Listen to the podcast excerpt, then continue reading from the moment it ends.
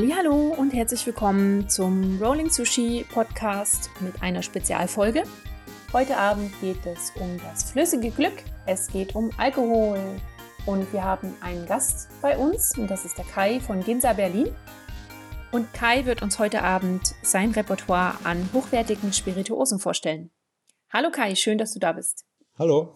Äh, Micha ist ebenfalls äh, eigentlich wie üblich dabei. Auch hallo. hallo Micha. also, lieber Kai, mich würde ja mal brennend interessieren, wie ihr auf euren tollen Namen gekommen seid, Ginza Berlin. Und wieso gerade hochwertige Spirituosen aus Japan? Wie seid ihr darauf gekommen? Ja, äh, danke schön erstmal für die Einladung. Ich äh, freue mich natürlich riesig, dass ich hier dabei sein kann. Äh, vielleicht kurz zu mir. Ich bin der Kai, sitze jetzt gerade hier in Berlin. Äh, ich bin der, der Gründer und Geschäftsführer von Ginza Berlin. Mache das zusammen mit meiner bezaubernden Frau Ilka und das Ganze jetzt auch schon seit, äh, ja, im Prinzip fünf Jahren, kann man sagen. Ginza äh, wird natürlich den meisten Leuten, die hier zuhören, ein bisschen was sagen. Ginza ist ein Stadtteil von Tokio ähm, wir finden in Ginza selbst äh, immer, immer viel Inspiration. Es gibt tolle Bars, es gibt ganz tolle natürlich auch Kaufhäuser, wo wir dann die, die Spirituosenabteilungen äh, plündern. Und dementsprechend haben wir uns dann Ginza Berlin genannt. Äh, war im Nachhinein äh, trotzdem nicht, vielleicht nicht so eine ganz gute Idee, weil wir verkaufen natürlich auch viel an Leute, die mit Japan sich jetzt nicht so gut auskennen und die denken, es heißt Ginza Berlin. Da müssen wir also erstmal erklären, dass wir also nicht nur Gin haben. Wir, wir haben auch Gin, ja, aber es ist wirklich Ginza. Es geht um den Stadtteil von Berlin, äh, von Tokio, Entschuldigung. Wenn wir dann, äh, wenn man in, in Ginza unterwegs ist oder allgemein in Japan, findet man tolle Sachen. Es ist, glaube ich, eine Erfahrung, die jeder macht, der nach Japan kommt. Es gibt einfach viele, viele Sachen, die außerhalb von Japan nicht zu finden sind. Ich sage immer, wenn man auf einer, auf einer Insel wohnt, dann kann man das so halten wie die Engländer. Toll, ich wohne auf einer Insel und kann überall hinfahren mit dem Schiff. Oder ich kann das halten wie die Japaner. Äh, ich wohne auf einer Insel und kann alles für mich behalten, was ich habe. Äh, und so ein bisschen ist es da so. Ne? Es gibt viele, viele Spezialitäten, die einfach außerhalb von Japan kaum bekannt äh, sind.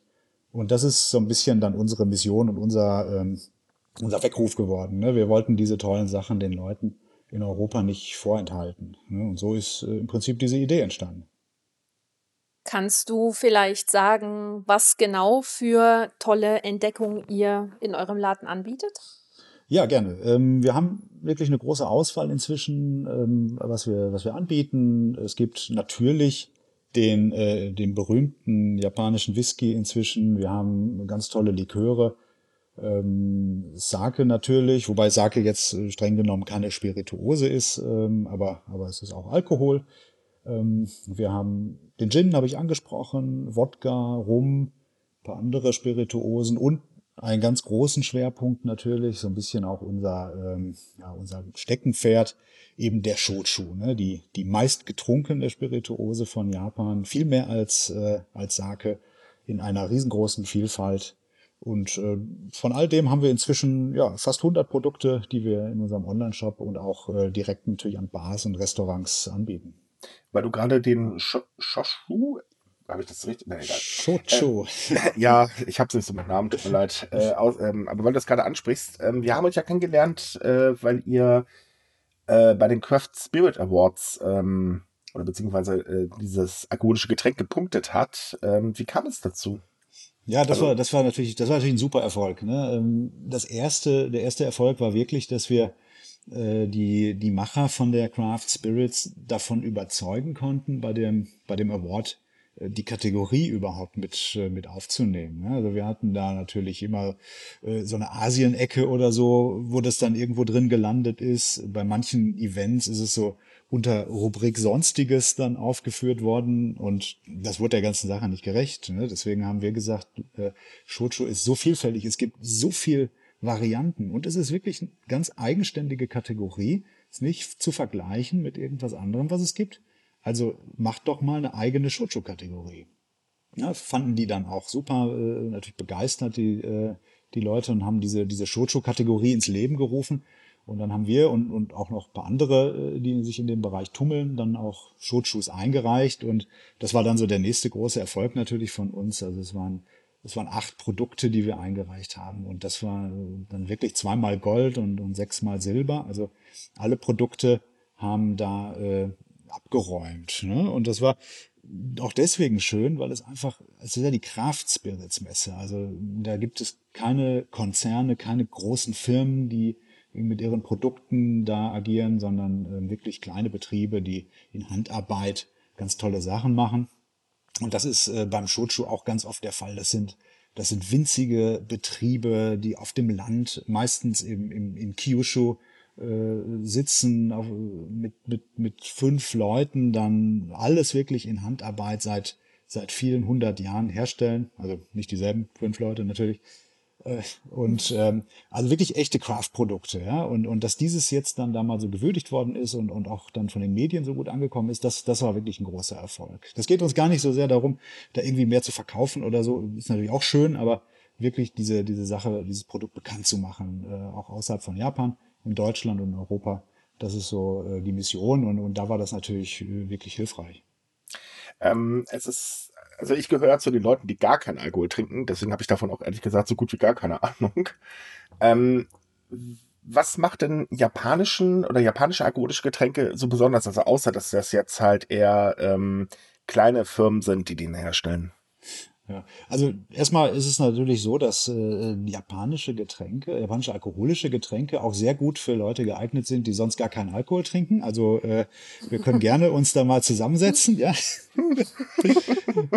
äh, Im Großen und Ganzen kann man sagen, äh, und das ist jetzt wirklich betrifft den Shochu genauso wie den Whisky und andere Sachen. Ähm, es ist ein eigentlich sehr mild. Ne? Also die die japanischen äh, Brenner versuchen nicht so so ganz kräftige äh, Alkoholiker auf den Markt zu bringen. Der Whisky ist ja wirklich auch überhaupt nicht torfig oder rauchig, sondern eher sehr floral von seinen Noten, also subtile Geschmacksbilder, die sich da ergeben. Ne, was dann ja auch dazu geführt hat, äh, vor fünf Jahren, dass dann wirklich auch einer der, der japanischen Whiskys dann zum, zum besten Whisky der Welt gewählt worden ist. Ja, das war ja so der große Durchbruch 2015. Ähm, und bei den Shochus ist das genau das Gleiche. Es ist immer sehr mild, äh, auch vom Alkoholgehalt her deutlich niedriger als, als äh, klassische Wodkas oder, oder Rums oder was man so kennt. Ne? Also es hat so meistens 20 Prozent, 25 Prozent. Japaner würden in der Regel dieses sogar dann noch mal ein bisschen runterbringen, indem sie es mit Soda mischen oder mit Wasser. Ja, also dass da wirklich äh, man nicht so eine so, so, so einen Schnaps, so einen harten da hat, sondern was, was man wirklich auch genießen kann, was man wirklich auch zum Essen trinken kann. Ja, also die japanischen äh, Alkoholiker, die japanischen Spirituosen, werden traditionell nicht, nicht vor dem Essen getrunken, so als Aperitif oder nach dem Essen, sondern eher wirklich dazu. Ne? Und das ist zum Beispiel beim Shochu auch sehr schön. Es gibt ja, es gibt viele, es gibt über 50 Produkte, Grundprodukte, aus denen Shochu gemacht werden kann. Und je nachdem, woraus es gemacht worden ist, passt es dann ganz gut entweder zu Fleischgerichten oder zum Sushi oder zu, äh, zu Desserts. Da kann man, da kann man ganz toll spielen und dann wirklich so ein, so ein Shochu-Pairing wirklich machen. Und äh, wenn jetzt jemand die Welt des japanischen Alkohols einsteigen möchte, was würdest du ihm so als Einstieg empfehlen? Ja, also ich, ich würde wirklich, äh, ich würde wirklich sagen, probiert den, den Shochu. Wir haben am Anfang man kann, kann man sagen, das ist äh, eine lustige Geschichte. Als wir angefangen haben, hatten wir zwei Produkte. Ja. Das war einmal ein Whisky mit Soda in Dosen, ja, diese äh, Kaku Bean Highball, den kennt der eine oder andere, der in Japan schon gewesen ist, diese gelben Dosen. Und, äh, und ein Wodka mit Fruchtgemisch. Äh, das, war, das waren so unsere beiden Produkte. Damit standen wir dann beim Japan-Festival äh, vor fünf Jahren und haben angefangen. Aber dann haben wir wirklich mehr und mehr auch diese diese Welt des, des wirklich original japanischen, traditionellen ähm, Alkohols dann entdeckt mit dem Shochu. Und da gibt es jetzt zum Beispiel aus Gerste äh, sehr schöne, leichte Shochus, die eignen sich ganz toll, um damit anzufangen. Es gibt auch fassgelagerte Varianten, also äh, traditionell wird der Shochu eigentlich nicht im Fass, im Holzfass gelagert, aber das äh, haben sie dann auch irgendwann gemacht. Das heißt, auch, auch Leute, die jetzt wirklich sagen, ich mag gerne einen Rum oder ich mag gerne einen Whisky oder so, werden da dann ja so ein paar Geschmacksnoten finden, die, die vertraut sind und die dann so ein bisschen den Einstieg äh, bilden können. Ne? Für die Fortgeschrittenen gibt's dann natürlich äh, gibt's dann, dann natürlich spannende Varianten. Also einer unserer Bestseller ist ein äh, Sesam Shochu, ja, der also wirklich einen ganz deutlichen Sesamgeschmack mit sich bringt. Ähm, es gibt aber auch äh, Shochu aus Frühlingszwiebeln, Seetang oder, oder Milch oder so. Äh, das sind dann also die Sachen, die vielleicht für den Einsteiger so ein bisschen extrem sind, aber wenn man da sich so ein bisschen drauf einlässt, dann natürlich auch ganz spannende Sachen ermöglichen. Und ähm, wie ist es, also ihr seid ja jetzt schon ein paar Jahre am Markt. Ähm, hat sich denn, oder kannst du uns sagen, ob sich das Interesse am japanischen Alkohol äh, allgemein gesteigert hat oder ist das so eher noch begrenzt, also sprich ähm, eher was für Kenner? Nee, auf jeden Fall. Also wir sehen das schon, dass gerade natürlich in der, ähm, in der, in der Restaurantwelt, wo jetzt wirklich japanische Restaurants, also ich zumindest in Berlin und in, in München weiß ich es, äh, fast schon ja, an jeder Ecke aus dem Boden spießen, weil einfach die Leute die japanische Küche mögen und diese ähm, ja, diese, diese Schlichtheit, diese tolle Qualität äh, zu schätzen wissen, gerne auch ähm, ein paar Euro mehr dafür bezahlen natürlich, dass damit dann auch so ein bisschen das Bewusstsein natürlich gestiegen ist. Und äh, wir sehen das auch beim Sake, der wir wirklich auch in, in, in westlichen Restaurants, sage ich mal, wo normalerweise man ein Glas Wein trinkt, äh, jetzt wirklich Einzug gehalten hat in der letzten Zeit. Also man ersetzt wirklich dann den Wein durch, durch Sake und das, das funktioniert wunderbar. Und genauso sehen wir das auch. Wir haben am Anfang, äh, haben wir wirklich auch sehr wenig von den traditionellen japanischen Spirituosen dann verkauft.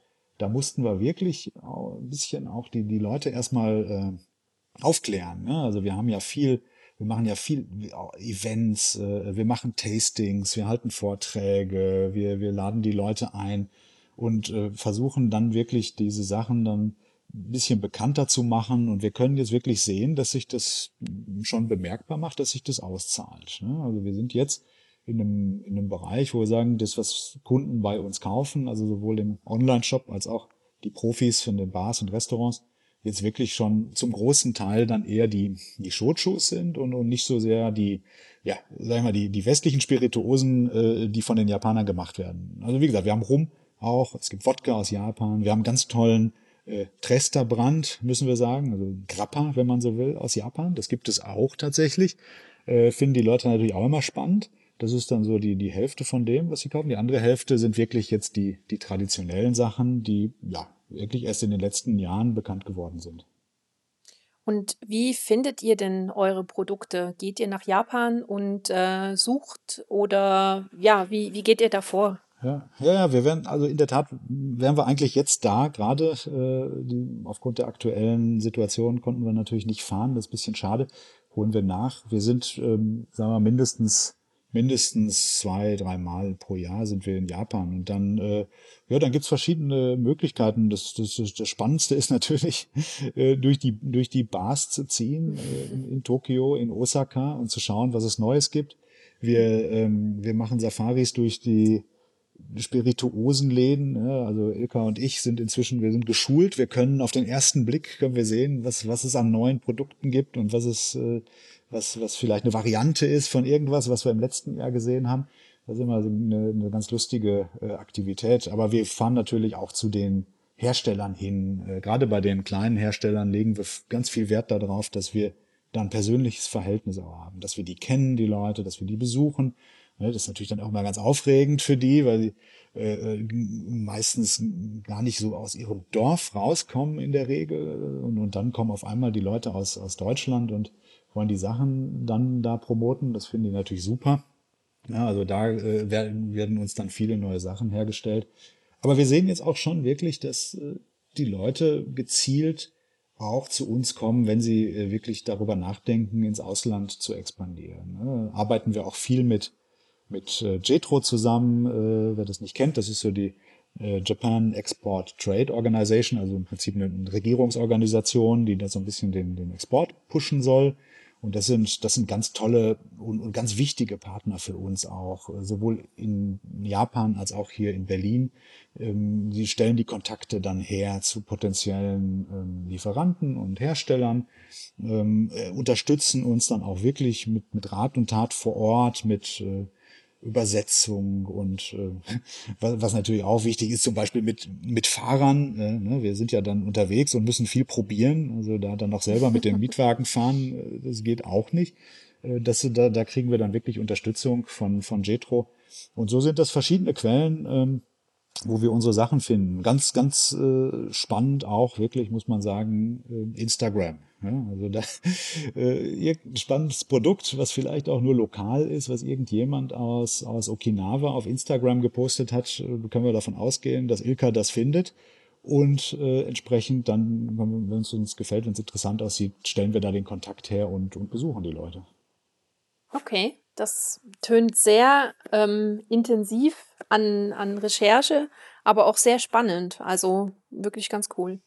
Und ja. ähm, also was man merkt, ist eigentlich, ihr liebt das Produkt äh, ziemlich. Ja, das, das, ist, das ist wirklich wichtig. Ne? Also wir wollten schon eine große Auswahl haben. Das war immer das Ziel. Und wie gesagt, jetzt sind wir fast bei 100 Sachen. Wir wollen vielleicht in einem Jahr nochmal doppelt so viel haben, damit es dann auch interessant ist. Ja? Wenn man auf unsere Webseite geht, dann äh, möchte man ja auch ein bisschen Auswahl haben. Da möchte man nicht nur, nicht nur fünf Sachen da sehen. Aber trotz allem ist, ist das alles kuratiert. Ne? Also wir, wir stehen hinter jedem Produkt und, und wenn wir was nicht mögen, äh, auch wenn es vielleicht irgendwo für den einen oder anderen Käufer interessant wäre, dann werden wir das nicht reinnehmen. Also wir, wir sind schon so, dass wir auch, auch dahinter stehen wollen, äh, dem, das Produkt kennen, wie gesagt, die Hersteller kennen, wenn es jetzt nicht, nicht Santori ist oder Nika, das sind, das sind Riesenfirmen. Ähm, da haben wir jetzt natürlich nicht so das, äh, den, den direkten Draht. Aber zu diesen kleinen Herstellern, äh, da versuchen wir dann wirklich schon ein Verhältnis aufzubauen, damit wir dann auch die Story erzählen können. Ne? So wie jetzt, jetzt hier mit euch äh, gehört das ja immer so ein bisschen auch mit dazu. Es geht ja nicht darum, einfach nur ein Produkt zu kaufen, sondern das Produkt erzählt ja auch eine Geschichte. Ne? Und das ist uns auch ganz wichtig. Ähm, mhm. Weil du gerade sagtest, den Kontakt zu den äh, Herstellern pflegen, ähm, bekommen die Hersteller durch euch denn auch mit, wie gut ihr Getränk in Deutschland ankommt und wie nehmen die das auf? Ja, das ist, äh, das ist das ganz unterschiedlich. Also relativ äh, oft sind es ja wirklich, äh, äh, ja, wie ich sag, so ein bisschen ja, konservative Leute, die in den, ähm, in, auf, dem, auf dem Lande leben, wo dann oft auch jetzt nicht Internet oder so ein großes Thema ist. Also da ist es dann schon wichtig, dass, dass wir denen dann auch irgendwo mitteilen im persönlichen Gespräch, wie es, wie es denn da läuft. Aber andere, da wundert man sich manchmal, sind wirklich sehr, sehr modern, äh, sind auch auf Facebook natürlich und auf, auf Instagram unterwegs und verfolgen das dann intensiv und senden uns dann Glückwünsche, wenn wir jetzt zum Beispiel wieder diese, diese Awards, wie wir jetzt gewonnen haben, da bekommen. Ja, dann kriegen wir immer am, am nächsten Morgen natürlich, weil das ja alles dann mit über Nacht reinkommt, kriegen, kriegen wir das dann mit. Also das ist, äh, das ist wirklich eine, eine schöne Sache, wenn auch dieses Feedback dann kommt und äh, wenn die, wenn die sich dann auch freuen. Aber wie gesagt, wir versuchen wirklich so viel wie möglich dann auch dahin zu fahren. Wir ähm, bringen natürlich dann auch äh, ja, Geschenke mit und alles, das so üblich ist in Japan. Äh, typisch deutsche Sachen, ja, Baumkuchen, immer, immer gern gesehen. Haribo oder äh, Letztens haben wir ähm, ein paar, ja, ein paar deutsche äh, Alkoholiker mal mitgebracht, hier ein paar, äh, ein paar Kraftbrenner, die wir kennen, die da schöne Sachen gemacht haben, haben wir ein kleines Fläschchen denen mitgebracht und das, das finden die dann auch super. Oft ist es dann auch so, dass sie wirklich den Weg hierhin finden. Ja, also wir haben tatsächlich letztens noch mit jemandem, also schon ein bisschen näher, bevor da die ganzen Flüge da gestrichen wurden leider, haben wir da mit jemandem zusammengesessen, der ähm, dann auch auf Einladung der, äh, der Botschaft dann hier hingekommen ist. Und dann haben wir uns wirklich mit dem getroffen und konnten ihm dann erzählen, wie gut das hier funktioniert. Das ist natürlich dann, dann aufregend für die. Ähm, die, die japanische Botschaft in Berlin, äh, jetzt wo ich sie schon angesprochen habe, sind natürlich auch ein wichtiger Partner für, für so etwas. Also auch die haben natürlich ein großes Interesse, dass die Produkte hier in, in, Deutschland und in Europa so ein bisschen bekannter werden. Und auch da äh, ja, haben wir inzwischen wirklich eine, eine tolle Beziehung aufgebaut. Immer wenn irgendwas passiert, werden wir eingeladen, dürfen dann auch ein bisschen was ausschenken.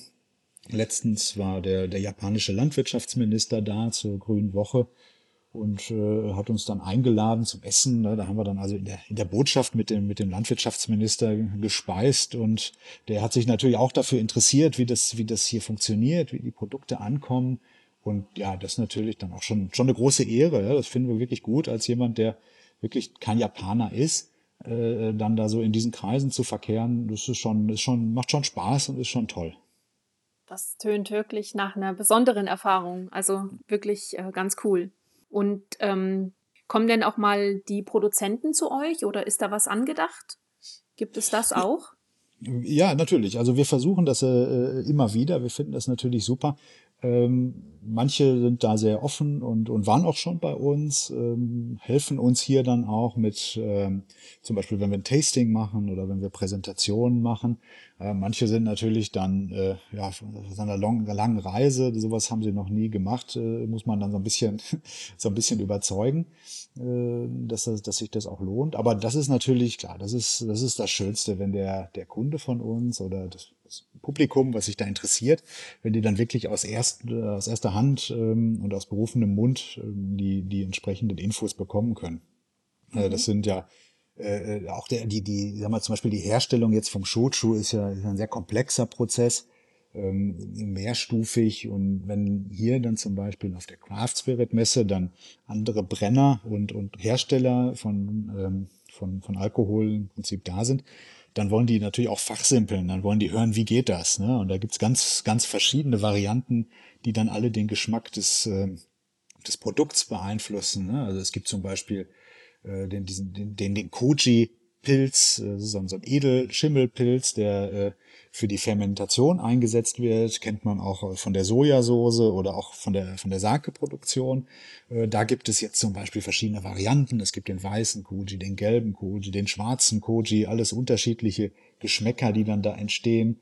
Bei der Destillation gibt es, gibt es Vakuumdestillation, also unter, unter Luftabschluss. Es gibt eine atmosphärische Destillation, also ohne das, ohne das Vakuum. Es gibt dann verschiedene Lagerzeiten in verschiedenen Holzfässern, in verschiedenen ähm, Metall- oder, oder Tongefäßen.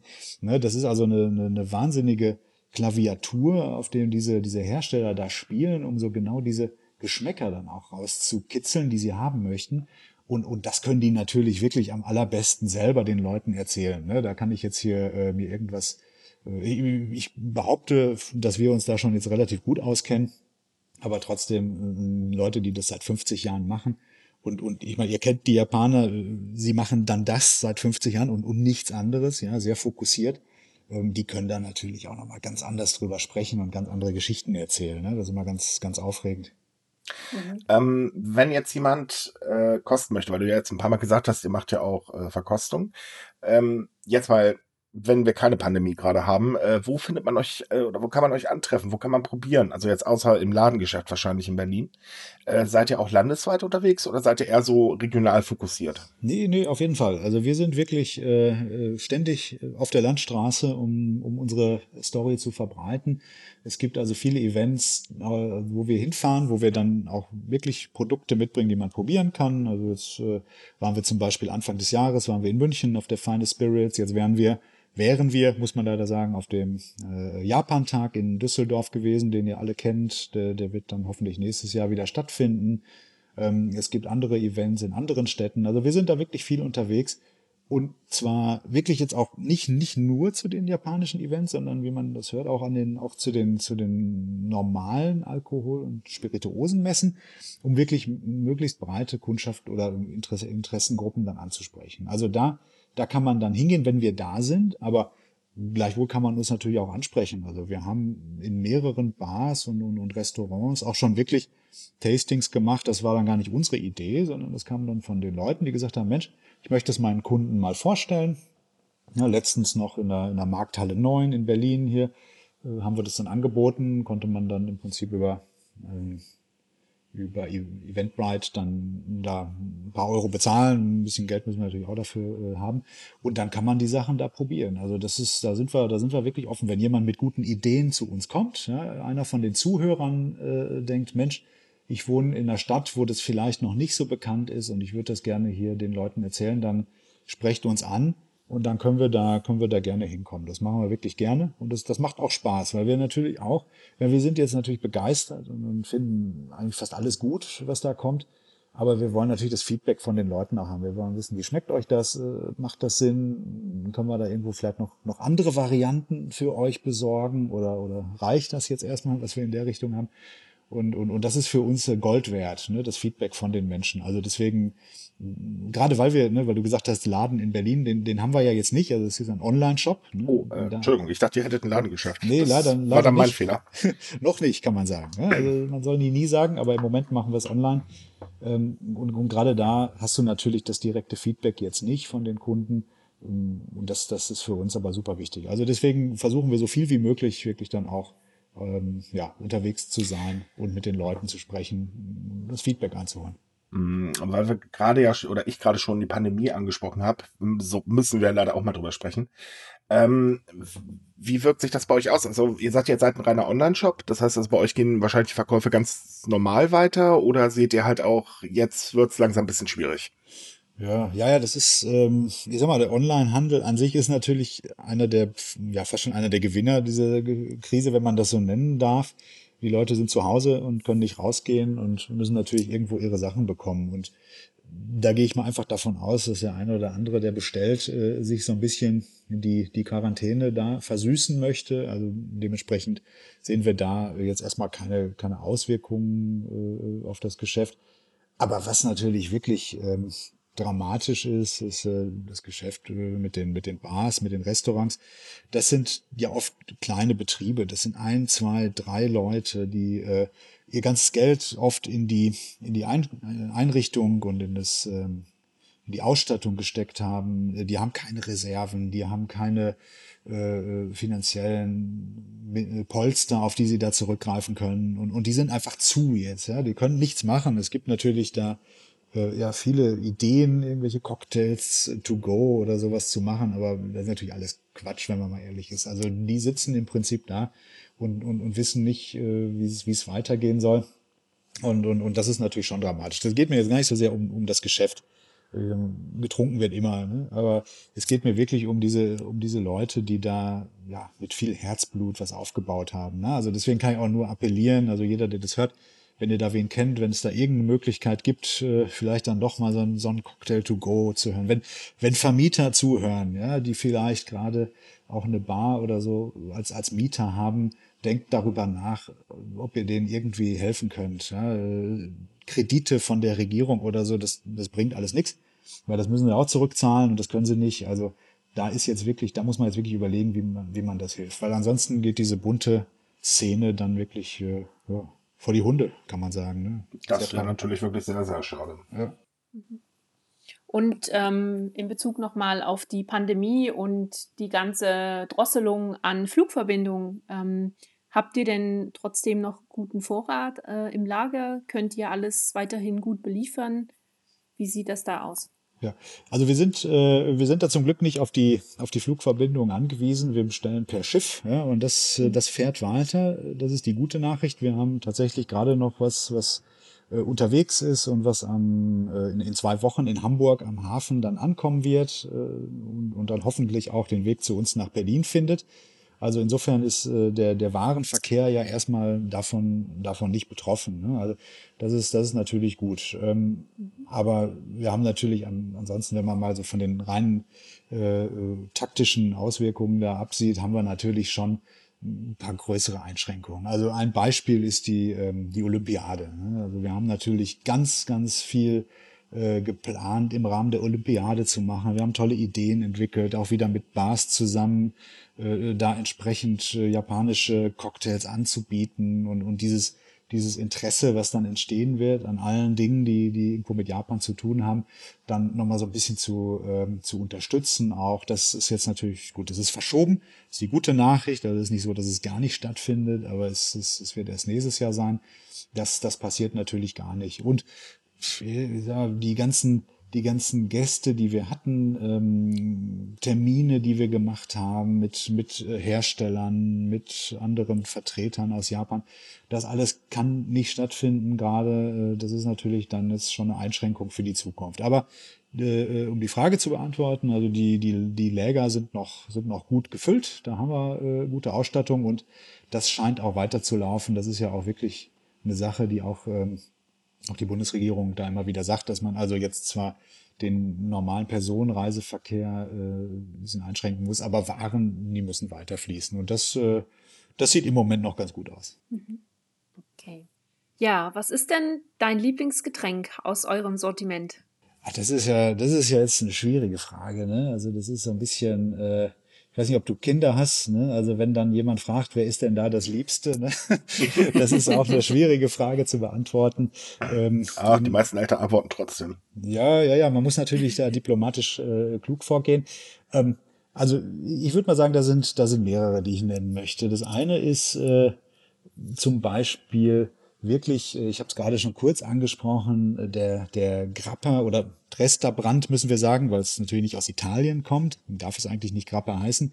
Der Tresterbrand, den wir haben, also man sieht ja jetzt in Japan wirklich mehr und mehr guten Wein auch. Ne? Wein ist sehr schwierig in Japan anzubauen, weil es einfach ja, viel zu viel regnet und vom Klima her nicht so passt, aber trotzdem äh, gibt es da schon ganz, ganz passable Tröpfchen. Und äh, wir kennen einen von den Winzern da, Uchida-san aus äh, Yamanashi, der wirklich jetzt noch einen Schritt weitergehen wollte. Ne? Ist, ein, ist ein sehr umtriebiger älterer Herr, der, der viele tolle Ideen hat. Und der hat dann irgendwann mal äh, aus Italien so ein Grappa auf den Tisch bekommen und hat gesagt, boah, das, das ist cool, das mache ich auch. Ja, hat er sich also wirklich das Equipment da aus, aus Italien besorgt, hat er jetzt so eine alte Distille und macht jetzt wirklich japanischen Krapper aus, aus zwei verschiedenen Traubensorten, Koshu-Traube und Muscat Bailey A-Traube. Also das sind wirklich auch so, so Trauben, die es, die es primär nur in Japan gibt. Und, und macht da einen ganz tollen Krapper draus. Das ist natürlich äh, schon wirklich was Cooles und, und, und wir mögen auch wirklich den, den Hersteller, den Winzer da sehr gerne. Also das ist schon wirklich eins unserer, unserer Lieblinge. Ähm, im Bereich der Liköre, äh, die wir ja auch sehr, sehr weit, äh, wo wir ein weites Portfolio haben, äh, haben wir jetzt ganz tolle Sachen relativ neu reinbekommen. Dover-Liköre, die sind äh, eigentlich ja in jeder guten Bar in Japan zu finden. Das ist jetzt ein Hersteller, Dover, die wirklich diese typisch japanischen äh, Geschmäcker in, in, in Liköre eingefangen haben. Also da gibt es so Sachen wie Ingwer, ähm, äh, ähm, Kumquat oder auch Azuki. Ne? Jeder, der in Japan war, kennt die Azuki-Bohnen, diese äh, Paste, die da in den, in den Gebäck drin ist, das als Likör zu machen. Ähm, natürlich Sakura, also Kirschblütenlikör. Das sind, äh, das sind ganz tolle Sachen, ganz aufregend. Ähm, auch teilweise ein bisschen abgefahren. Shiso zum Beispiel gibt es auch, also ein Shiso-Likör, äh, wo man wirklich dann ganz tolle so typisch japanische Geschmäcker in, in Cocktails reinkriegt. Ne? Also das ist auch wirklich einer unserer, unserer absoluten Lieblinge. Und ähm, genau, und dann haben wir natürlich im, bei den, äh, bei den Shochus äh, ja, sehr, sehr viele, die wir, die wir toll finden. Rauszuheben, wer da jetzt vielleicht wirklich den, der, der Sesam-Schutschu, den ich gerade schon angesprochen habe, also wirklich Sesam, gerösteter Sesam als, als Grundprodukt und, und schwarzer Koji, der also sehr kräftige Umami-Noten dazu fügt. Und das ist im Moment auch so der Star hier bei den, bei den Berliner Bars. Ne? Da gibt es also mehrere, die da wirklich tolle Cocktails rausgemacht haben aus diesem Sesam-Shochu. Also auch das vielleicht was, was ich hervorheben möchte, nicht äh, mein Lieblingsprodukt, weil sie alle meine Lieblingsprodukte sind, aber die, die vielleicht ein bisschen, ähm, ein bisschen spannend sind äh, und, und die im Moment auch ganz gut ankommen bei den Kunden. Mhm. Ähm, weil ich jetzt gerade euren Shop offen habe, äh, ihr habt ja ähm, sehr viele ja, Kategorien, also acht Stück insgesamt. Mhm. Warum habt ihr eigentlich gar kein äh, japanisches Bier? Naja, es ist ja, es geht ja um, um Spirits, ne? Das ist ja unser Motto, Asian Fine Spirits und ähm, dementsprechend alles, was gebrannt ist. Ne? Also Bier ist ja nicht gebrannt, ist ja keine Spirituose, deswegen haben wir es nicht drin. Aber wenn du hinguckst, siehst du natürlich, dass wir da auch nicht ganz konsistent sind. Also auch der Sake und auch der, der Sparkling Sake, der im Moment auch sehr gut ankommt, muss ich sagen, bei unseren Kunden, äh, sind natürlich auch keine, keine Brandweine in dem Sinne. Also sind nicht destilliert. Die Herstellung ist, ist ähnlich wie beim Bier. Also insofern würde ich sagen, ähm, sag niemals nie. Ja, äh, es gibt tolle Biere in Japan. Es gibt die, äh, es gab ja lange Jahre äh, wirklich mehr oder weniger nur die großen. Ne? Es gibt Santori äh, Bier, Kirin, Asahi, das das was man halt so kennt. Ne? Und gab dann vor ein paar Jahren gab es wirklich eine Gesetzesänderung, weil so kleine lokale Brauereien, Craft Beer, so wie wir das jetzt hier auch immer mehr sehen in, in Europa und auch in Amerika, das war schlicht und einfach gar nicht erlaubt. Man brauchte eine bestimmte Lizenz dafür und die gab es einfach nicht. Die gab es nur für die Großen. Das hat man dann geändert und dadurch ist dann wirklich auch eine ganz, ganz tolle Bewegung entstanden. Äh, lokale Biere, irgendwelche IPAs oder, oder Kölsch habe ich schon gesehen, ja, japanisches Kölsch oder, oder oh, Weizen. Ja. Das steht dann wirklich auch so da drauf.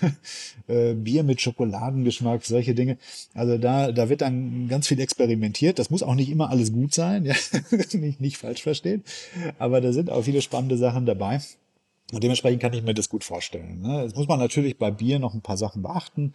Es gibt, äh, es gibt natürlich eine Kühlkette, das sollte gekühlt immer ähm, gelagert dann sein. Es gibt äh, Verfallsdaten, die man bei den Spirituosen meistens so nicht hat. Ähm, man muss auch bestimmte Zusatzstoffe angeben. Wir, wir haben ja eh ja, mit, dem, mit der Kennzeichnung und mit, mit, mit EU-Recht, was Flaschengrößen anbelangt oder so, äh, immer zu kämpfen. Ne? Das ist, ist ganz spannend. Und dementsprechend äh, sind wir da bisher ein bisschen vorsichtig gewesen bei dem Bier. Aber das ist wirklich ein spannendes Thema. Äh, wo, wo sich viel entwickelt, wie zum Beispiel auch, auch beim Gin in Japan, wo jetzt ganz viele Leute ganz kreative Ideen entwickeln. Und das, das haben wir auf jeden Fall auf dem Schirm. Ne? Das gucken wir uns an. Vielleicht äh, können wir da bald äh, dann auch was, was verkünden zu dem Thema. Hm. Ähm, mal zum Sake. Äh, die, die Sake-Produktion wird ja in Japan sehr streng eigentlich reguliert. Ähm, so neue Betriebe sind ja eigentlich fast unmöglich, weil die halt eine äh, Mindestmenge pro Jahr produzieren müssen. Japan hat ja jetzt angekündigt im Dezember, dass sie das Gesetz locker möchten, um halt eben den Export mehr äh, zu fördern. Ähm, wie stehst du dazu? Also seht ihr das eher so kritisch, okay, das, da könnte jetzt die Qualität drunter leiden oder findet ihr es generell gut? Ach, ich sag mal, alles, alles, was äh, da hilft, das Ganze ein bisschen bekannter zu machen, ist, ist erstmal positiv. Ähm, natürlich gibt es, gibt es tolle Produzenten, die das schon seit, äh, ja, buchstäblich seit hunderten von Jahren machen, ähm, mehr oder weniger auf die gleiche Art und, und die natürlich da eine gewisse Perfektion erreicht haben. Das ist, das ist unbestritten. Ähm, aber man sieht natürlich auch, die Absatzzahlen im Land selbst sind, sind leicht rückläufig. Also die Japaner trinken weniger Sake in letzter Zeit. Äh, und man muss natürlich gucken, dass die Branche an sich dann ja, stabil bleibt. Also insofern alles, was irgendwo hilft, äh, mit neuen Ideen auch, ne? mal mit einer, mit einer, mit einer pfiffigen Variante, vielleicht das Ganze so ein bisschen in die Neuzeit zu bringen, finde ich da, finde ich da erstmal gut. Ich denke, gerade, gerade Japan kriegt das eigentlich ganz gut hin ähm, Tradition und, und Moderne natürlich gut miteinander zu verbinden. Wenn man da die, die Perfektion der, der Produktion und diese, diese Sorgfalt, für die ja bekannt sind, ähm, verbindet mit, mit noch ein paar neuen Ideen, mit ein paar neuen Herstellern, dann, dann ist das erstmal positiv zu sehen. Natürlich darf es nicht auf, auf Kosten der Qualität gehen. Also wir achten immer darauf, dass unsere Sachen, die wir haben, wirklich äh, einen gewissen Qualitätsstandard auch erfüllen. Ist jetzt auch nicht kann man sagen. Ist nicht der, der billige Jakob, ja, da muss man manchmal auch was für bezahlen. Aber dafür hat man wirklich dann auch äh, perfekte Qualität und, und keine Zusatzstoffe. Ist beim, beim Shochu zum Beispiel, genau wie beim Sake auch gar nicht erlaubt, da noch irgendwas, irgendwas reinzumischen oder Zucker zusätzlich dazu zu geben oder so. Äh, das sind alles reine Produkte. Das, das muss natürlich gewähr, gewährleistet sein, dass die Qualität unter solchen Maßnahmen nicht leidet. Ansonsten finde ich, äh, alles, was da so ein bisschen Schwung reinbringt, finde ich, finde ich ganz gut. Es ist aber sowieso so, finde ich eigentlich, dieses, äh, das, das, das Spannungsfeld, was es in Japan gibt, zwischen diesen Riesenstädten, Tokio, Osaka, ne, das sind ja, das sind ja die größten Städte der Welt, und, und diesen kleinen Betrieben auf dem Lande, die im Prinzip diesen, diese, diesen Durst an neuen Sachen, an, an kreativen neuen Sachen in, aus den großen Städten bedienen müssen, dass dadurch in der Vergangenheit schon immer sehr viel spannende Sachen entstanden sind. Und äh, wenn das jetzt dazu, soll, dazu führt, diese Gesetzesänderung, dass es ähm, paar neue Ideen noch da reinkommen, äh, sehe ich das erstmal nicht so schlimm. Ähm, nur ganz kurz, äh, weil du gesagt hast, der Inlandsverbrauch sinkt. Ähm, wir haben da Zahlen von 2018 bekommen. Ähm, in Japan trinken tatsächlich nur noch 14,5 Prozent der Männer und 6,5 Prozent der Frauen äh, regelmäßig Sake. Das ist also nur noch ein Drittel über den Höchststand von 1973. Also es sinkt halt deutlich ähm, und deswegen möchte Japan halt eben diese, äh, also den Export vor allen Dingen fördern. Gerade nach China, da läuft es halt äh, ziemlich gut.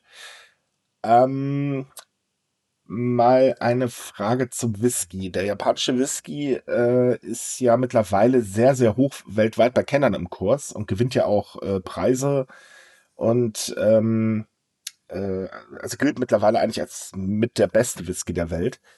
Ähm, merkt man das hier eigentlich auch in Deutschland, weil wir haben ja auch sehr viele Whisky-Trinker oder ist es hier in Deutschland, also, naja, Japan, wir wissen jetzt nicht so genau.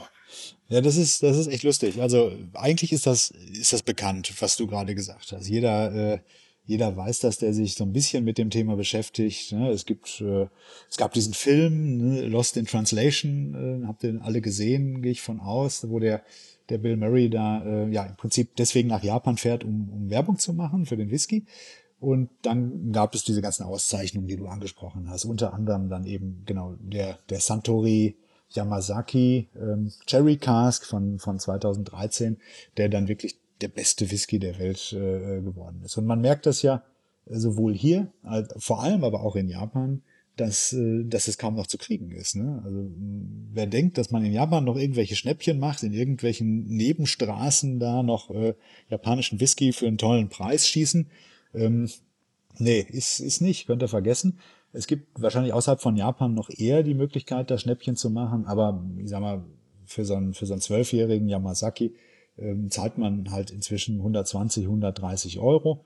Und wenn es ein bisschen länger, ältere Qualitäten sind oder ein bisschen, ein bisschen besondere Abfüllungen, dann, dann geht das schon mal deutlich höher. Dieser, dieser besagte Yamazaki Sherry Cask, der ähm, eben den Preis gewonnen hat damals. Äh, den habe ich letztens auf dem Event für 4000 Euro gesehen ne, pro Flasche. ähm, das muss man sich natürlich überlegen dann.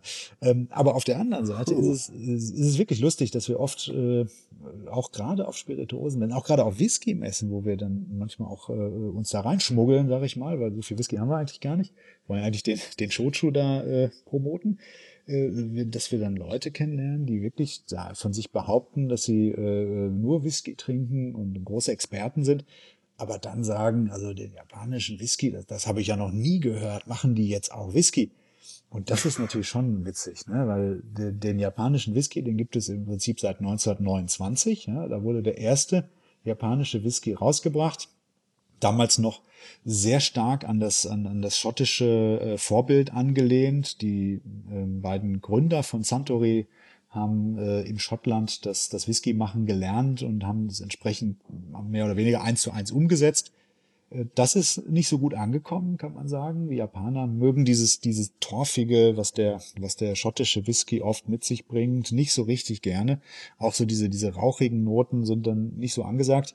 Und dementsprechend haben sie dann relativ schnell wirklich ja eine, eine, eine japanische Variante davon gemacht. Ne? Weniger Torfeinsatz, ganz wenig, nur ein bisschen, bisschen Rauch, nicht so diese starken Holznoten und dafür dann eher diese, diese etwas etwas ähm, floraleren Noten mit reingebracht, die, die wirklich dann auch sehr spannende Geschmacksbilder erzeugen. Ne? Das ist, das ist so der typisch japanische Whisky den ich auch wirklich dann ähm, jedem empfehlen kann, der sonst vielleicht gar kein Whisky mag. Weil, ne, wenn ich den, den, den schottischen Whisky nicht mag, das, ich, ich persönlich trinke es auch manchmal ganz gerne, aber ich kann auch gut verstehen, wenn man das nicht so gerne mag.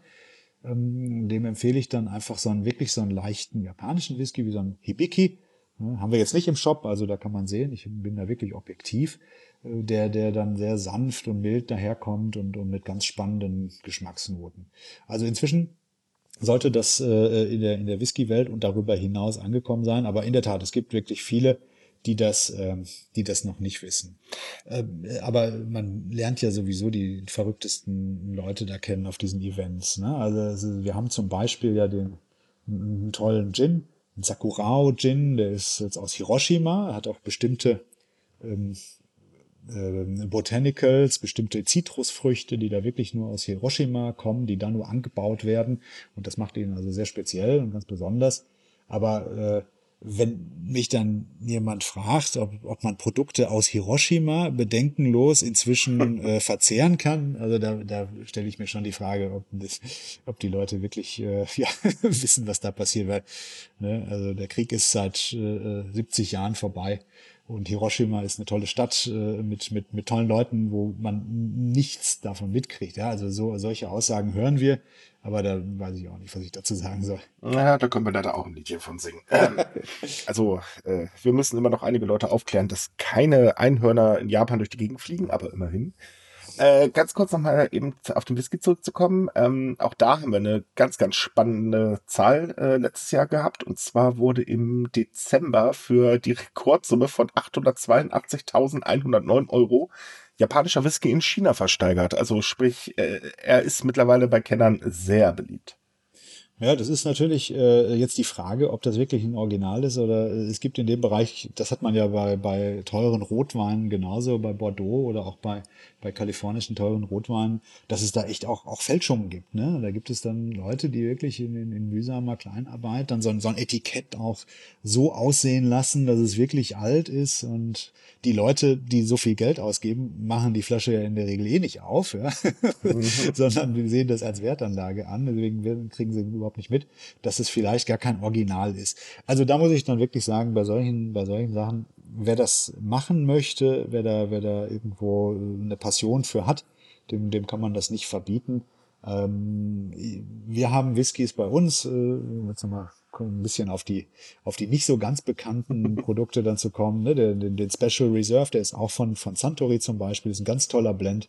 Ne? Den gibt's für unter 50 Euro, was, äh, was da wirklich ein Top-Preis-Leistungsverhältnis ist. Und wenn man wirklich mal so in die, ja, in die Welt des japanischen Whiskys ein bisschen reinschmecken möchte und, und nicht, äh, wie viel, was, 28.000 oder was du gesagt hast, äh, äh ausgeben 826.000. dann, äh, dann wäre das auf jeden Fall eine Alternative. Und wenn man das dann toll fand, dann kann man ja immer noch mal auf, auf dem Kontoauszug gucken, äh, ob da vielleicht noch was anderes drin sitzt. Wobei, wenn die Flasche geöffnet wird, ganz ehrlich, dann möchte ich daneben stehen ein Foto machen. Das Gesicht muss ja göttlich aussehen, wenn das versehentlich passiert. ich ich habe mal was zum Essen rausgeholt. Ja. Und wie ist das mit dem, äh, mit dem Anbau? Legt ihr speziellen Wert darauf, dass die Zutaten alle aus Japan sind? Also, dass es wirklich 100% japanische Produkte sind? Oder schaut ihr eher, dass das Produkt insgesamt äh, euch gut schmeckt und gut gefällt und egal, ob sie jetzt vielleicht noch aus, ähm, aus Schottland oder so Whisky dazu kaufen.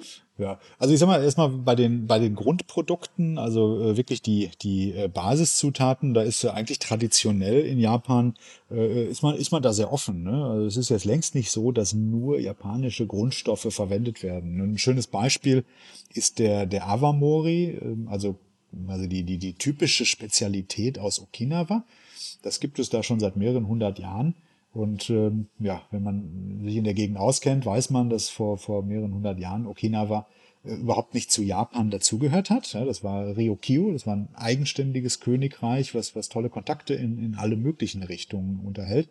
Und dementsprechend wird eben der, der Awamori, der aus Reis gemacht wird, traditionell aus Thai-Reis hergestellt. Ne? Also das ist überhaupt, oder in der Regel, da gibt es natürlich Ausnahmen, aber in der Regel sind das gar keine einheimischen Produkte, die da verwendet werden, sondern das kommt dann da aus Thailand. Ein anderes Beispiel, wir haben äh, von, von Ichiko, einer der, einer der größeren Hersteller von, von Shochu, haben wir ganz tolle Gersten-Shochus bei uns dann im Sortiment. Da kommt die Gerste zum Beispiel aus Australien. Ne? Das hat jetzt nichts damit zu tun, dass es keine Gerste in der Gegend gäbe. Da gibt es sogar relativ große Felder.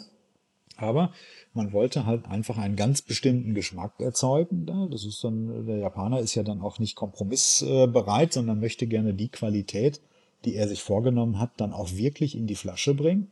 Und ähm, dementsprechend haben sie dann gesucht, wo es diesen, diesen, diese Gerste gibt, die genau diesen Geschmack hat. Und fündig geworden ist man in Australien. Also insofern wird dann entsprechend auch aus Australien das, äh, das Produkt eingesetzt. Also das ist so das die Grundprodukte. Bei den Whiskys da ist es natürlich äh, ja so ein bisschen so eine Glaubensfrage.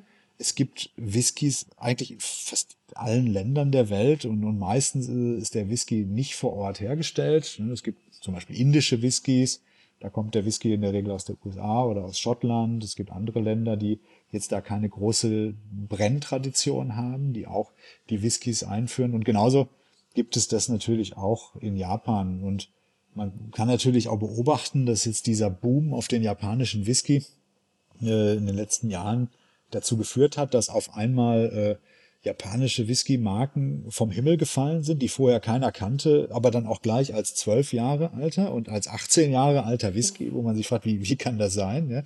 Vor 18 Jahren oder vor zwölf Jahren gab es die ganze Firma noch nicht. Ähm, das sind dann in der Regel Whiskys, die aus anderen Ländern dahin gebracht worden sind, die dann vielleicht noch ein bisschen reifen in Japan, die dann abgefüllt werden in Japan und dann verkauft werden. Ähm, ich bin kein, äh, ich bin da jetzt nicht so, ich, ich sehe das jetzt nicht so streng. Äh, jeder muss das trinken und das kaufen, was er gut findet. Ne? Also ich habe wirklich einen tollen japanischen Whisky, äh, habe ich mir selber gekauft im Duty-Free-Shop, ja, den, den Kurayoshi. Ich, äh, ich weiß genau, dass der nicht aus Japan kommt. Ich weiß, dass der aus Schottland kommt, aber ich fand den einfach toll. Er hat super geschmeckt. Also warum nicht? Wenn ich aber jetzt wirklich dann Wert drauf lege, dass es wirklich ein japanisches Produkt ist, dann sollte ich mich an die Namen halten, die es da gibt, äh, Santori, Nikka und andere. Und dann weiß ich, dass es wirklich auch in Japan hergestellt worden ist, in Japan gebraut und, und, und destilliert worden ist. Es ist gelagert da und, und dann auch entsprechend abgefüllt. Ne? Aber das ist eine, eher eine, das ist eher eine philosophische Frage äh, es gibt tolle Whiskys, die nicht wirklich da hergestellt worden sind, die man äh, dann unter der Flagge aber kaufen kann. Ähm, mittlerweile ist es ja in Deutschland so, dass sehr, sehr viele Menschen auf ökologischen Anbau Wert legen. Wie schaut es denn bei euren Getränken aus? Ist das, ähm, also reagieren darauf die Brauer in Japan oder ist es da eher schwierig zu sagen, okay, bitte rein ökologisch? Also für, für viele von den kleinen Herstellern äh, stellt sich die Frage überhaupt nicht. Äh, das ist klar, sie bauen oft ihre Sachen selber an, in eigener, ähm, auf eigenen Feldern, äh, ernten das eigenhändig und bringen das dann in die Produkte und es würde jetzt da überhaupt nicht in Frage kommen, mit irgendwelchen Kunstdüngern oder mit irgendwelchen Pestiziden zu arbeiten, weil sie einfach, äh, gar nicht so sehr, weil sie sagen, das ist jetzt hier, äh, entspricht jetzt nicht meinem Umweltschutzverständnis oder so, sondern weil es einfach Auswirkungen auf die Qualität hat. Und damit ist es, ist es einfach nicht akzeptabel. So, jetzt wenn man die großen Hersteller sich anschaut, ich meine, klar, wir haben in Japan, die, die, die Hörer kennen sich da aus oder, oder haben zumindest schon mal sich das angeschaut, relativ wenig Platz. Ja, das meiste besteht aus Berg und Tal und es gibt relativ wenig flache Gegenden, die man dann für Städte und für Felder auch benutzen kann. Also äh, natürlich basiert die japanische Landwirtschaft in gewissem Maße darauf, ähm, dass äh, die Erträge auch so weit zu optimieren, dass die Leute dann auch genug zu essen und zu trinken haben. Es geht jetzt gar nicht so sehr darum, hochwertige äh, Alkoholiker herzustellen, sondern es geht einfach um die Grundversorgung. Äh, da wird mit den gleichen Mitteln gearbeitet wie bei uns auch.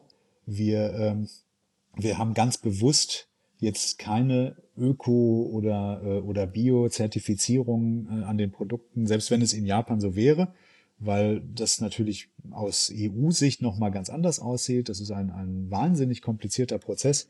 Wenn wir dann importieren, und wir sind ja als, als Importeure, haben wir ja ständig mit so Sachen wie Zoll, Eichamt, äh, äh Lebensmittelamt und so weiter zu tun. Das sind, das sind ganz spannende Regeln, die äh, man sich als Normalkonsument gar nicht. Das gar war die mal als spannend bezeichnet.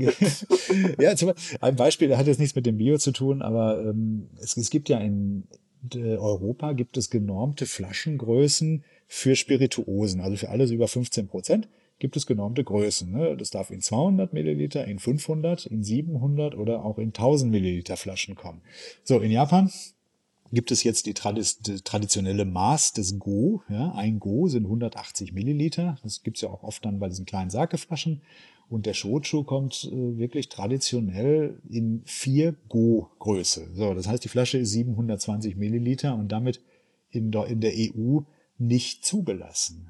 Jetzt sind wir um dieses Problem lange Zeit so ein bisschen drumherum geschifft, indem wir dann einfach weniger draufgeschrieben haben. Das ist okay, wir betrügen da ja keinen, sondern wir, der Kunde kriegt sogar mehr, als er eigentlich, äh, als er eigentlich bezahlt hat. Ja, eine schöne Sache, aber trotzdem irgendwo natürlich Quatsch. Jetzt gibt es zum Glück seit einem Jahr das, das äh, ja, Handelsabkommen zwischen der EU und Japan. Ne, tausende von Seiten, da geht es um, um Autos und, und äh, Elektronik und Computer und Roboter und, und, und so weiter. Und es gibt ein, eins, ein, ein richtiges eigenes Kapitel nur für den Shochu, wo dann wirklich erlaubt wird, dass der Shochu ab sofort dann auch in 720 Milliliter Flaschen in der EU verkauft werden darf. So, das ist natürlich, äh, das ist natürlich der Wahnsinn, ja. Da haben sie also den einen Amtsschimmel mit dem anderen erschlagen. Äh, ist aber schön für uns, weil jetzt brauchen wir nicht mehr die Verbraucher durch falsche Angaben irgendwo irritieren, sondern können jetzt wirklich draufschreiben, was ist. Beim, beim Öko-Bio-Siegel wäre das viel, viel komplizierter. Dann müssten wir wirklich Nachweise erbringen, wie die Felder da bewirtschaftet werden, was, was da zum Einsatz kommt, welche Techniken genutzt werden. Ähm, das ist für, für ein kleines Unternehmen wie uns äh, nicht zu leisten. Wir wollen auch die Hersteller damit nicht belasten. Wir wissen, gerade bei den kleinen Herstellern, dass da, dass da höchste Sorgfalt herrscht und dass man wirklich gerade auch in den Dörfern ein, ähm, ein Verhältnis zur Natur noch hat, ein, eine, eine Balance, die man da halten möchte. Ja, da wird nicht äh, extensive Landwirtschaft betrieben, sondern mm, es ist wirklich noch, noch sehr traditionell und das, das muss uns einfach dann reichen an der Stelle. Naja, ich würde sagen, das ist mehr als andere anbieten. ja, naja gut, äh, man, man, kriegt es, man kriegt es in Japan ja relativ oft, äh, sag ich mal, mit, mit eingebaut. Ne? Also die, die Qualität, die, ähm, die Ethik der Hersteller, gerade bei kleinen Herstellern, das ist jetzt gar nicht nur beim, beim Alkohol der Fall, sondern auch noch bei vielen anderen Sachen, ist einfach in dem Selbstverständnis. Man möchte nicht die Natur ausbauen, den Fisch das Gleiche. Natürlich gibt es riesengroße Fangflotten auf der einen Seite, aber auf der anderen Seite gibt es, gibt es Fischerdörfer, die wissen ganz genau, wie viel Fisch sie äh, ja, aus dem Meer rausholen können, ohne das, das, das Gleichgewicht zu zerstören. Also das ist äh, in Japan relativ oft und relativ weit verbreitet, dass man mit Leuten spricht, die, die das einfach aus, aus innerem Antrieb heraus so sehen und nicht so sehr, weil sie jetzt sagen, ich kann mir jetzt mit einem Ökosiegel vielleicht noch einen Marketingvorteil oder so verschaffen. So, äh, wir haben euch ja jetzt im Prinzip gleich eine ganze Stunde äh, den Mund wässrig geredet, hoffen wir jedenfalls. Ähm, ja, wir hatten, oder beziehungsweise Ginsa Berlin hat euch noch ein Gewinnspiel mitgebracht. Das kann jetzt mal kurz der gute Kai sagen, was wir denn verlosen. Genau, also wir haben, äh, wir haben ein tolles, ähm, ein tolles Produkt für euch ausgesucht, äh, was wir, was wir gerne verlosen möchten. Das ist der Chingu Kuro, ein, äh, ein Shoujo natürlich. Wir haben viel über Shoujo gesprochen, deswegen wollen wir das jetzt auch, jetzt auch mal hier ähm, dann für die Verlosung nutzen. Es ist ein, ähm, ein Shoujo aus Iki Island. Iki Island ist eine winzige Insel zwischen Japan und Südkorea gelegen. Und Iki Island ist der, der Geburtsort wirklich des Gersten-Shojos. Da ist er erfunden worden vor langer Zeit und ähm, bringt ganz, ganz typische Geschmacksrichtungen mit, die, die man wirklich nur da findet. Ja, das, ist, das ist phänomenal. Und da haben wir wirklich mit dem, mit dem Chinkokuro einen, einen ganz spannenden Vertreter. 720 Milliliter natürlich. Wie wir jetzt gelernt haben, ist das erlaubt, das dürfen wir sagen. Und ähm, genau, den würden wir gerne zur Verfügung stellen, damit man sich einen Eindruck verschaffen kann, es ist, wie gesagt, eine, eine ganz, ganz äh, bunte Welt in dem Shoujo. Es gibt ganz viele Geschmacksrichtungen, aber ein guter Einstieg äh, bildet dieses Produkt, ja. Ähm, das Gewinnspiel findet ihr wie üblich bei sumikai.com. Das äh, geht zusammen mit den Podcastern online. Ihr braucht da eigentlich nur ein kleines Feld ausfüllen und das war's dann auch schon. Macht mit. Wir wünschen euch alle viel Glück. Vielleicht gewinnt ihr ja den guten Einstieg in die Welt des japanischen Alkohols. So, äh, wir bedanken uns dann ganz herzlich bei Kai für das wirklich sehr interessante Gespräch, muss ich ganz ehrlich sagen. Ich habe wahnsinnig viel gelernt, als jemand, der überhaupt keine Ahnung davon hatte. Ja, vielleicht kommt das ja noch. Danke euch, dass ich, dass ich dabei sein durfte. Hat mir, hat mir super viel Spaß gemacht. Und äh, genau, wer jetzt noch ein bisschen mehr erfahren möchte, wer jetzt auch wirklich interessiert ist, äh, wir geben uns immer Mühe auf unserer Webseite wirklich auch ganz, ganz viel Informatives bereitzustellen. Also da könnt ihr das lesen. Ihr könnt euch auch für den Ginza Berlin für Newsletter anmelden. Der kommt nicht zu oft, keine Angst. Wir versuchen den Leuten nicht auf den Keks zu gehen. Und äh, genau, sobald wir auch wieder sagen können, wann wir wirklich auf der Straße unterwegs sein dürfen mit unseren Sachen, ähm, erfahrt ihr das auch auf der Webseite und dann könnt ihr uns auch persönlich kennenlernen. Ähm, wie immer, alle Links findet ihr dem Podcast-Artikel auf warlingsushi.de oder sumikai.com. Auch alle weiteren Links, das Gewinnspiel äh, und so weiter. Wir wünschen euch ansonsten eine tolle Restwoche, bleibt gesund und wir freuen uns schon auf euch nächsten Mittwoch zur regulären Folge. Bis dann, tschüss. Tschüss. Tschüss.